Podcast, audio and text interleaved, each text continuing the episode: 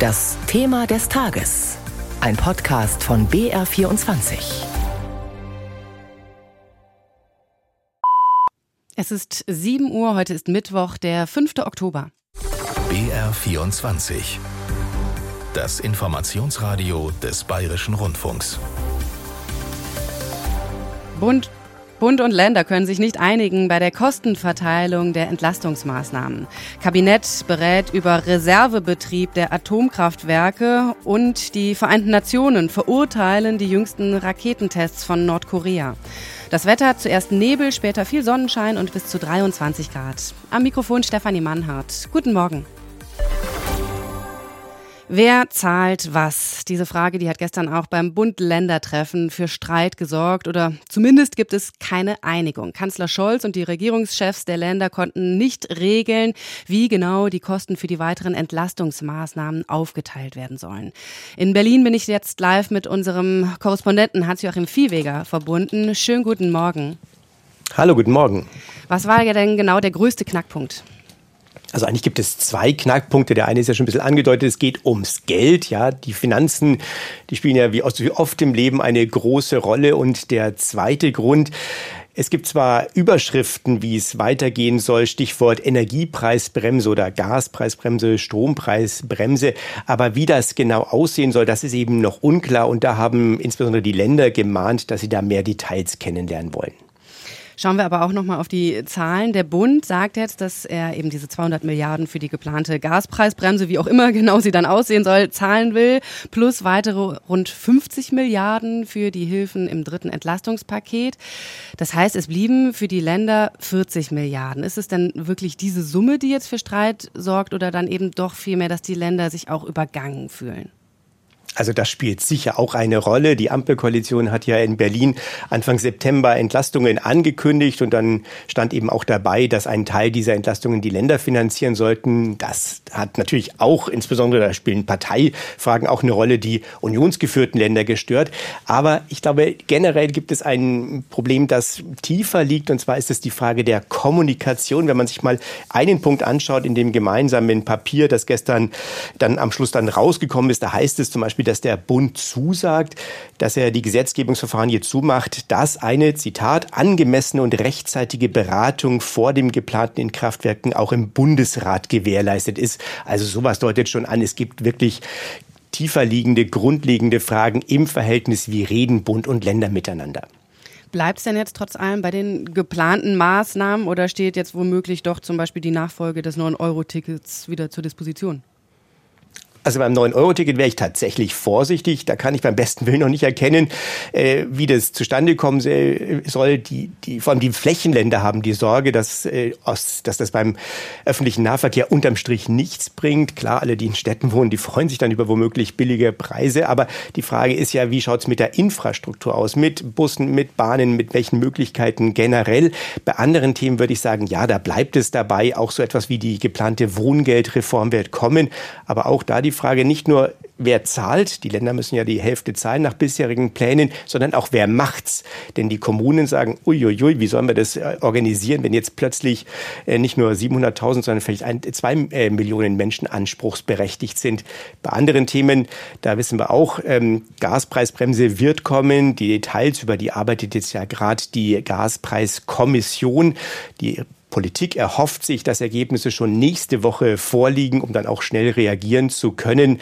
In zwei Wochen ist die nächste Ministerpräsidentenkonferenz geplant. Anfang November ein weiteres gemeinsames Treffen. Gut, man braucht viele Treffen, auch deshalb, weil zum Beispiel dann Ende Oktober die Steuerschätzung vorliegt. Und das ist ja dann eine wichtige Grundlage eben finanzieller Natur für Bund und Länder, wie es weitergeht. Das sind noch super viele Unbekannte und ja, viele Menschen brauchen aber jetzt ja Entlastung. Die Heizsaison, die hat angefangen. Wir sind bei diesen ganzen Terminen dann schon Ende Oktober, im November teilweise. Wann können die Menschen denn mit der Gaspreisbremse und auch mit dem dritten Entlastungspaket dann wirklich rechnen? Gut, beim dritten Entlastungspaket, da haben wir ja unterschiedliche Daten. Eine, zum Beispiel ein Energiegeld für Rentner soll es noch in diesem Jahr geben, kann auch der Bund allein entscheiden, für Studierende dann im kommenden Jahr. Es wird auch mit Sicherheit eine Gaspreisbremse geben. Ob die dann zum 1. November eingeführt wird, zum 1. Dezember oder womöglich sogar rückwirkend zum 1. Oktober, das wissen wir eben auch noch nicht. Vielleicht war einfach dieses gestrige Treffen auch zu früh anberaumt, denn am Schluss muss man sagen, da ist jetzt wirklich fast nichts bei rausgekommen. Das ist fast nur der Konflikt, der jetzt da offen steht, weil manche Themen Stichwort Gaspreisbremse vielleicht auch jetzt noch nicht geklärt werden konnten. Informationen live aus Berlin von Hans-Joachim Viehweger zu den weitgehend ergebnislosen Beratungen gestern im Kanzleramt und was diese Hängepartie für die Kommunen bedeutet. Darüber spreche ich gleich mit dem Hauptgeschäftsführer vom Städte- und Gemeindebund in unserem BR24-Thema des Tages um 20 nach 7. Ja, und wir bleiben noch beim Thema Energie. Da hat Bundesfinanzminister Lindner nochmal dazu aufgerufen, die drei noch laufenden Atomkraftwerke alle bis 2024 weiter zu betreiben betreiben. Es müssten alle Möglichkeiten ausgeschöpft werden, damit die Belastung für die Steuerzahler tragbar bleibe. Trotzdem geht es aber im Kabinett in Berlin heute um andere Pläne in Sachen Atomkraft, nämlich darum, dass zwei AKW vorübergehend in Reserve bleiben. Neckar-Westheim 2 in Baden-Württemberg und Isar 2 in Bayern könnten mit der Neuregelung länger am Netz bleiben, und zwar bis maximal Mitte April wenn sie gebraucht werden. Die Entscheidung darüber würde im Fall des Falls dann das Wirtschaftsministerium treffen.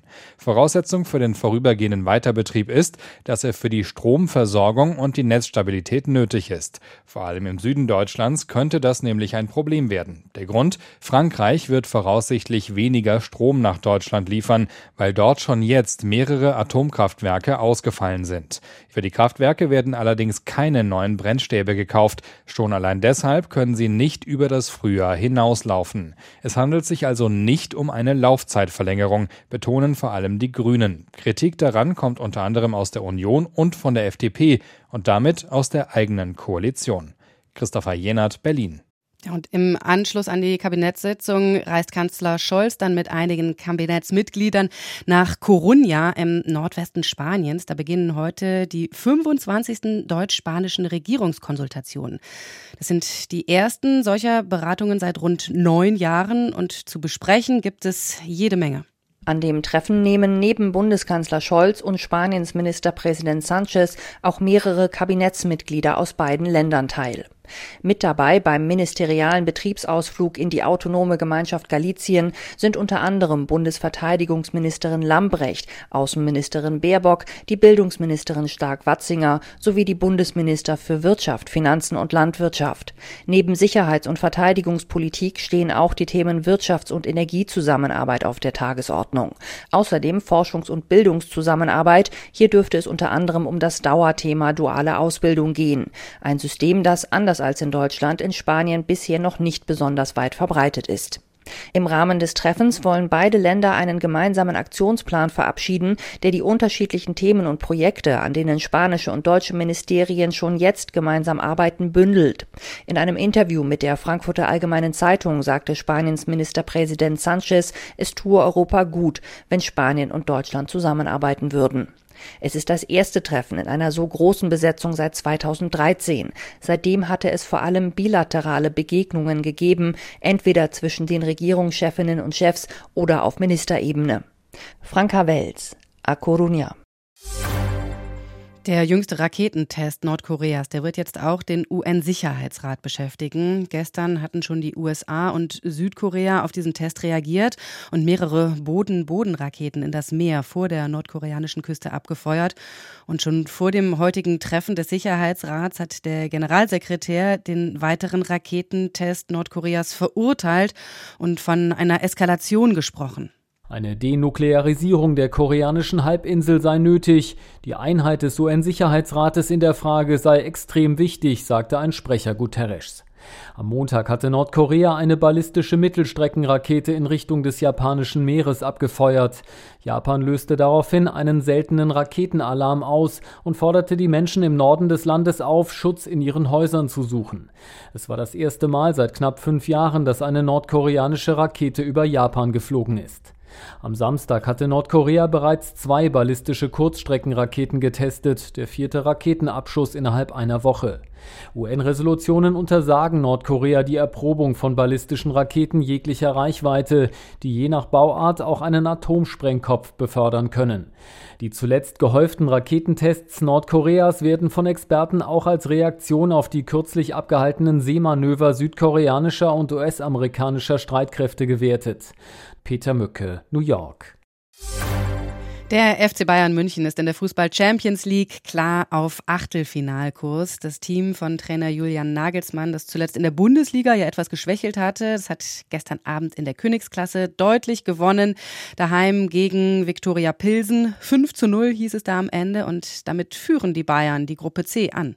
Es war ein echter Galaabend und die Bayern hatten so richtig Appetit mitgebracht. 70 Minuten lang hat die Mannschaft von Trainer Julian Nagelsmann die Tschechen schwindlig gespielt. Die eine Chance war noch nicht mal richtig abgehakt, da kam die nächste schon um die Ecke gedribbelt. Drei Tore fielen in der ersten Hälfte. Sané, Gnabry und Manet sorgten für die 3 zu 0 Pausenführung. Bayern ballerte sich zurück in die Erfolgsspur. Trainer Julian Nagelsmann. Wenn du als favorisiertes Team in ein Spiel gehst, in die ersten 20 Minuten ganz, ganz entscheidend als Signal für dich selber, aber auch als, als Signal an den Gegner. Wenn es in den ersten 20 Minuten dann schon mal scheppert, dann ist das Signal das Richtige, um die Weichen zu stellen. Das ist dann immer noch kein Indiz, dass du sicher gewinnst, aber es erleichtert dir den restlichen Verlauf der Partie auf jeden Fall. Keine Zeit zum Luftholen, auch phasenweise in der zweiten Hälfte. Bayern, wie im Rausch, machte noch zwei weitere Tore durch Sané und den eingewechselten Choupo-Moting. Trainer Julian Nagelsmann wechselte bis auf Ersatztorwart Ulreich alle Ersatzspieler ein und auch die machten ein tolles Spiel. Spiel. Der FC Bayern schlägt ein überfordertes Pilsen mit 5 zu 0 und ist bereit für den Bundesliga-Kracher am Samstag. Aus München, André Siems. Und noch die anderen Ergebnisse von gestern Abend in der Champions League. Leverkusen hat in Porto 0 zu 2 verloren. Frankfurt und Tottenham Hotspur trennten sich 0 zu 0. Heute Abend empfängt dann Leipzig Celtic Glasgow und Dortmund muss in Sevilla ran. Beide Spiele übertragen wir wie gewohnt in Ausschnitten. BR24 Börse die Aktienmärkte in Asien notieren uneinheitlich. Der Nikkei in Tokio im Plus, der Hang Seng Index in Hongkong gewinnt rund 5,5 Prozent. An der Börse in Shanghai wird diese Woche wegen des Nationalfeiertags nicht gehandelt. Der Kospi in Südkorea dreht zeitweise leicht ins Minus. Jetzt steigt er um 0,3 Prozent. Offenbar hoffen die Anleger, dass die Notenbanken weltweit ihre Leitzinsen doch nicht so schnell und nicht in so großen Schritten anheben wie bislang angenommen. Entsprechende Signale kommen aus Australien. Dort hat die Zentralbank gerade einen unerwartet kleinen Zinsschritt gemacht. Vor dem Treffen der OPEC-Plus-Staaten mit Gesprächen über eine Reduzierung der Förderquoten für Rohöl fällt der Ölpreis leicht. Das Barrel Nordseeöl der Sorte Brent zur Auslieferung im Dezember kostet rund 91,60 Dollar.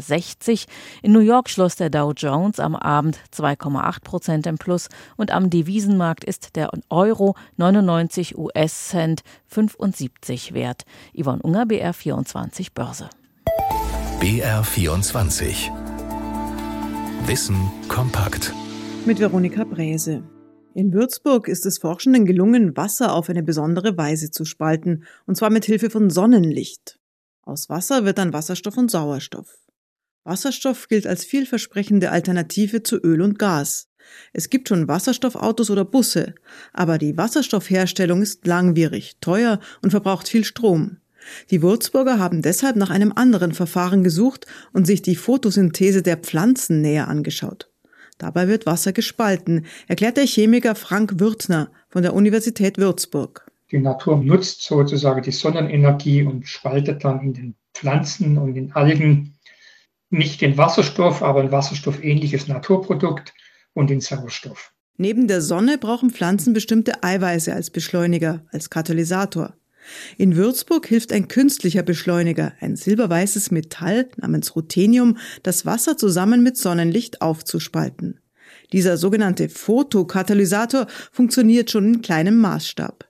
Bis Industrie, Autos, Schiffe oder Flugzeuge davon profitieren, wird es noch dauern. Ja, unser Ziel ist, die Grundlagen zu erarbeiten für eine zukünftige Energieversorgung. Die Hoffnung ist, dass es in 20 Jahren gelingt, Wasser in seine zwei Bestandteile, Wasserstoff und Sauerstoff, mit einfachen Fotokatalysatoren zu spalten.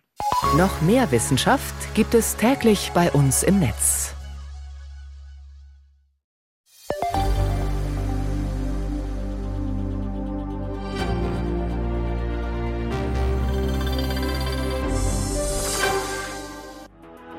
Der neue BMW X1 kommt. Lebe deine Träume. Und fühl dich frei. Warte nicht länger auf den einen Moment, sondern genieße jeden Tag unzählige. Der neue BMW X1 kommt. Mit aufregendem Design, Curved Touch Display, einem intuitiven Bedienkonzept und einem traumhaften Fahrgefühl. Jetzt bei Ihrem BMW-Partner.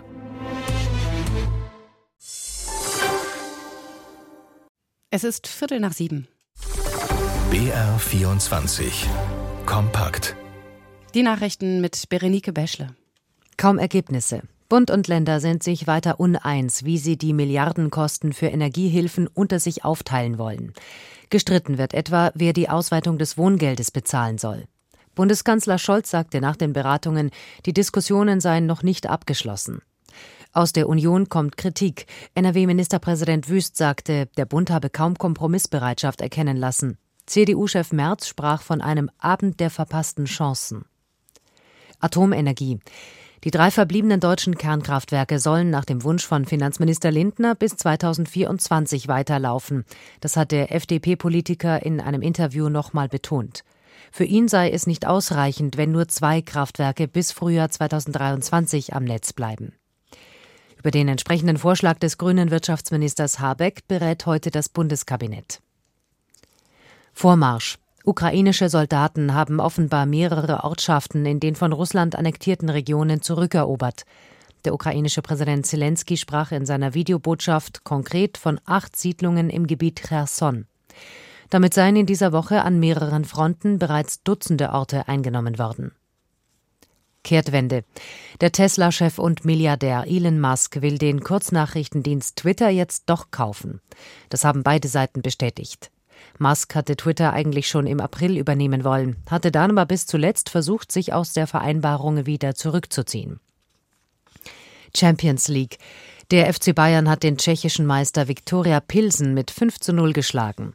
Bayer Leverkusen verlor beim FC Porto mit 0 zu 2. Eintracht Frankfurt und Tottenham Hotspur trennten sich 0 zu 0. Borussia Dortmund tritt heute Abend beim FC Sevilla an. RB Leipzig empfängt Celtic Glasgow. Das Wetter in Bayern nach Nebel freundlich bei 18 bis 23 Grad. BR24 Bayern am Mikrofon Stefan Götz. Im Landtag erwartet der Maskenuntersuchungsausschuss heute prominente Zeugen.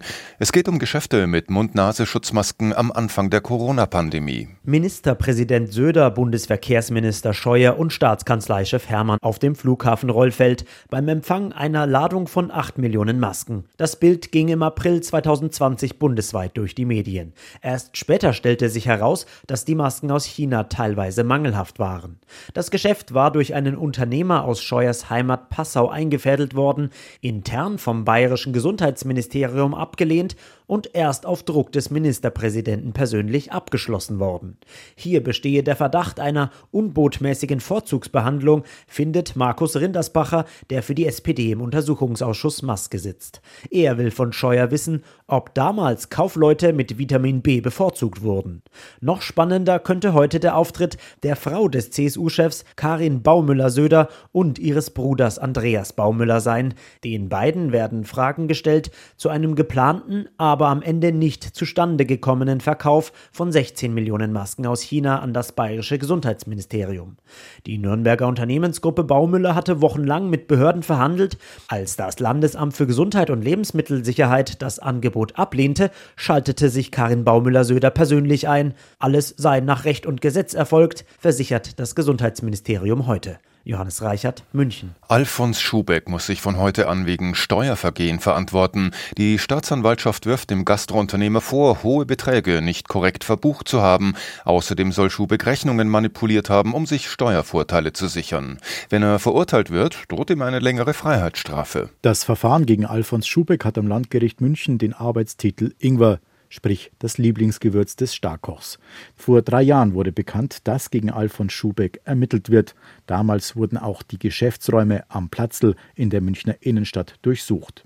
Vergangenes Jahr wurden zudem finanzielle Schwierigkeiten seines Unternehmens bekannt. Schubeck meldete Insolvenz an und begründete das mit dem Ausbleiben von Staatshilfen im Zuge der Corona-Pandemie. Moritz Steinbacher, München. Gestern Abend hat es in Hammelburg im Kreis Bad Kissingen gebrannt. Ein Mehrfamilienhaus stand in Flammen. Sechs Menschen konnten sich leicht verletzt retten.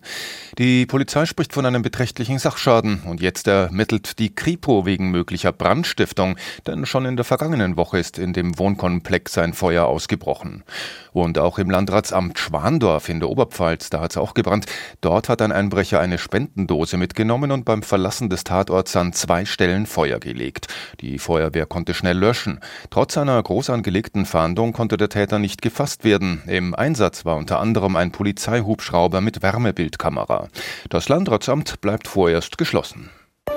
BR 24 Thema des Tages Viele Stunden haben sie im Kanzleramt beraten, Bund und Länder über die weiteren Entlastungen in der Energiekrise und vor allem über die Kostenverteilung. Am Ende rausgekommen ist nichts. Es gibt keine Einigung. Bei der anschließenden Pressekonferenz gestern Abend lobte Scholz zwar die angeblich gute Gesprächsatmosphäre, dann aber auch gleich dieser entscheidende Satz hier. Da gibt es noch Diskussionen, wie das im Einzelnen geschultert werden kann, die zwischen Bund und Ländern nicht abgeschlossen sind. Aber ich habe den Eindruck, dass wir da auf einem sehr konstruktiven Pfad unterwegs sind. Der Eindruck des Kanzlers also. Für die Länder sprach dann unter anderem der nordrhein-westfälische Ministerpräsident Wüst von der CDU. Er wurde deutlicher.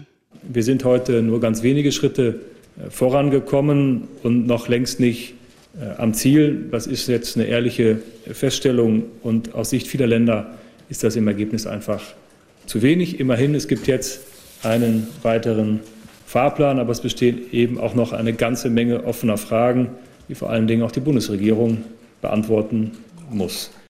Das Ringen um die milliardenschweren Entlastungen wie die Nachfolge des 9-Euro-Tickets, die Ausweitung des Wohngelds, Hilfen für Krankenhäuser und Stadtwerke.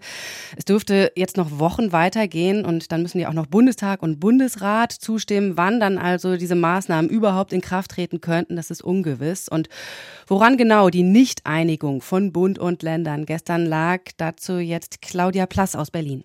Die Frage, wer übernimmt welche Kosten, um Bürgerinnen und Bürger und Unternehmen in der Energiekrise zu entlasten, die bleibt weiter offen. Bundeskanzler Olaf Scholz drückte das so aus, es gebe noch Diskussionen darüber, wie das im Einzelnen geschultert werden könne. Er zeigte sich aber optimistisch, er habe den Eindruck, man sei da auf einem sehr konstruktiven Pfad unterwegs. Der Kanzler hat dann nochmal den Umfang der Entlastungsmaßnahmen beziffert und betont, dass der Bund einen Großteil der Kosten übernehmen werde. Dabei geht es ja um ein 200 Milliarden Euro Hilfspaket, um Verbraucherinnen und Verbraucher und Unternehmen zu entlasten. Vorgesehen ist neben einer Strom auch eine Gaspreisbremse. Noch aber ist nicht klar, wie die Maßnahmen genau ausgestaltet werden sollen. Und zu dem 200 Milliarden Paket kommen drei Entlastungspakete. Und insgesamt, das hat Scholz vorgerechnet, würden die Maßnahmen ein Volumen in Höhe von 295 Milliarden Euro betragen. Der Bund würde davon 240, 250 Milliarden tragen viel Geld, aber erstmal geht die Hängepartie weiter und natürlich auch für die Kommunen, denen die hohen Energiepreise gerade ja auch zu schaffen machen. Ich bin jetzt live mit Gerd Landsberg verbunden, dem Hauptgeschäftsführer des Deutschen Städte- und Gemeindebunds. Schönen guten Morgen, Herr Landsberg. Guten Morgen, Frau Mannhardt. Wie enttäuscht sind Sie denn, dass da gestern ja eigentlich nichts bei rumgekommen ist? Ich bin schon ein wenig enttäuscht. Wir haben uns jedenfalls bei der Gas- und Strompreisbremse eine klare Bestimmung gewünscht. Was bedeutet das für die Kommunen, für die Stadtwerke, für die Krankenhäuser und natürlich auch für die Bürgerinnen und Bürger und die Wirtschaft? Wir wissen, und das ist das Positive an der Veranstaltung, das wird kommen. Aber was das im Einzelnen bedeutet, das wissen wir leider nicht. Und das ist deswegen bedauerlich, denn der Winter steht vor der Tür. Die ersten Abschlagsrechnungen kommen nicht nur bei den Bürgerinnen und Bürgern, sondern auch bei den Kommunen. Wir müssen unsere Haushalte aufstellen. In normalen Jahren haben wir fünf Milliarden für Energie bezahlt. Werden es demnächst 10 oder 15. Also da hätte ich mir schon mehr Konkretisierung gewünscht. Das betrifft jetzt die geplante Gaspreisbremse, aber es gibt ja auch noch viele Fragezeichen bei dem dritten Entlastungspaket. Da geht es zum Beispiel ja auch um die Ausweitung des Wohngelds. Ähm, was genau erwarten Sie da? Wirklich dann auch Hilfen oder doch auch mehr Kosten? Äh, mehr kostet das auf jeden Fall. Äh, die, Berechtigten im Wohngeld werden ja deutlich mehr werden. Es sind jetzt knapp eine Million demnächst, wenn es so kommt, wie der Bund sich das vorstellt, über zwei Millionen mit erheblicher bürokratischer Belastung für die Wohngeldstellen, also damit auch für die Kommunen. Und der Streit geht darum, wer bezahlt es. Und bisher war es so, dass das Wohngeld weitgehend geteilt wurde zwischen Bund und Länder. Und jetzt sagen die Länder, auch das kann ich ein wenig nachvollziehen. Also wenn ihr das so ausweiten wollt, dann zahlt es mal selber. Und beim 9-Euro-Ticket hat man sich auch nicht geeinigt. Und was die Kommunen besonders äh, betrifft, nämlich die Flüchtlingssituation, da ist wohl drüber gesprochen worden. Aber was zahlt der Bund nächstes Jahr für Integration und Unterbringung? Äh, werden die Erstaufnahmeeinrichtungen der Länder, was wir fordern, deutlich ausgeweitet. Äh, das ist alles nicht entschieden, bleibt auf der Tagesordnung, aber auch da würde ich sagen, die Zeit drängt. Genau, jetzt haben Sie die Flüchtlinge gerade schon angesprochen. Ähm, da hat der Bund eben ja vage, sage ich jetzt mal, zusätzliche Leistungen in Aussicht gestellt. Was genau ähm, ist denn da das Problem? Was, warum rechnen die Kommunen auch gerade für den Winter wieder mit steigenden Flüchtlingszahlen? Naja, Sie wissen ja, dass äh, Russland in der Ukraine gezielt die Infrastruktur beschießt. Das heißt, dann haben die Leute keinen Strom, keine Heizung. Das wird den Druck, das Land zu verlassen, erhöhen. Äh, wir merken auch, dass auch den anderen Ländern, also Syrien, Afghanistan, äh, viel mehr Flüchtlinge kommen, 17 Prozent mehr als im letzten Jahr. Das liegt ein bisschen daran, dass die Corona-bedingten Reisebeschränkungen aufgehoben wurden, dass diese Länder natürlich auch wirtschaftlich zusätzlich leiden durch den Ukraine-Krieg und die fehlenden Getreidelieferungen. Und der Bund hat uns im April letzten Jahres gesagt, also wenn die Zahlen steigen, werden wir natürlich unseren Beitrag erhöhen. Äh, welchen Beitrag er genau für 2023 leisten wird und zusätzlich noch nachträglich für 2022 ist völlig offen und das geht so nicht, denn die Hauptlast Unterbringung, Versorgung, Integration, Kindergartenplätze liegt bei den Kommunen und da brauchen wir spätestens in 14 Tagen bei der nächsten Konferenz eine klare, verbindliche Antwort. Herr Landsberg, kommen wir nochmal zurück zur Energie, zu den hohen Kosten insgesamt. An welcher Stelle drückt die aktuelle Inflationskrise die Kommunen am meisten? Also am meisten, dass wir nicht wissen, wie wir die Energie in Zukunft bezahlen sollen und welcher Anteil von unseren Kosten über diese Gas- und Strompreisbremse finanziert wird, mit den Folgen natürlich auch für die mittelständische Wirtschaft. Wenn der Bäcker zumacht, weil er kein Gas mehr hat oder es nicht bezahlen kann, hat das natürlich Auswirkungen auf unsere Steuereinnahmen, Stichwort Gewerbesteuer. Wir gehen auf eine Rezession zu. Das würde bedeuten, dass die Einnahmen der Kommunen drastisch sinken. Umgekehrt erwarten die Bürger ja aber nicht weniger, sondern deutlich mehr Leistung. Und da mal eine offene Diskussion zu führen, was kann dieser Staat, also Bund, Länder und Kommunen eigentlich noch leisten, das hätte ich mir in der Runde auch mal gewünscht. Hm. Und umgekehrt, also die Kommunen, klar, sparen jetzt schon, Bäder sind kälter, Saunen sind äh, größtenteils geschlossen. Was sind mögliche nächste Sparschritte, mit denen die Bürger rechnen müssen? Also ich bin sicher, dass wir die angestrebten 20 Prozent erreichen, aber es gibt natürliche Grenzen. Sie können im Krankenhaus nicht sparen, im Pflegeheim nicht, im Kindergarten nicht. Sie brauchen eine gewisse Straßenbeleuchtung aus Sicherheitsgründen auch in der Nacht. Das heißt, da sind wir schon an der Grenze. Also mehr als 20 äh, Prozent sind unrealistisch. Sagt Gerd Landsberg, der Hauptgeschäftsführer des Deutschen Städte- und Gemeindebunds. Vielen Dank, Herr Landsberg. Und das war unser BR24-Thema des Tages heute früh am Morgen nach den Bund-Länder-Beratungen, die weitgehend ohne Ergebnisse zu Ende gegangen sind. Sehr zum Ärger der Kommunen.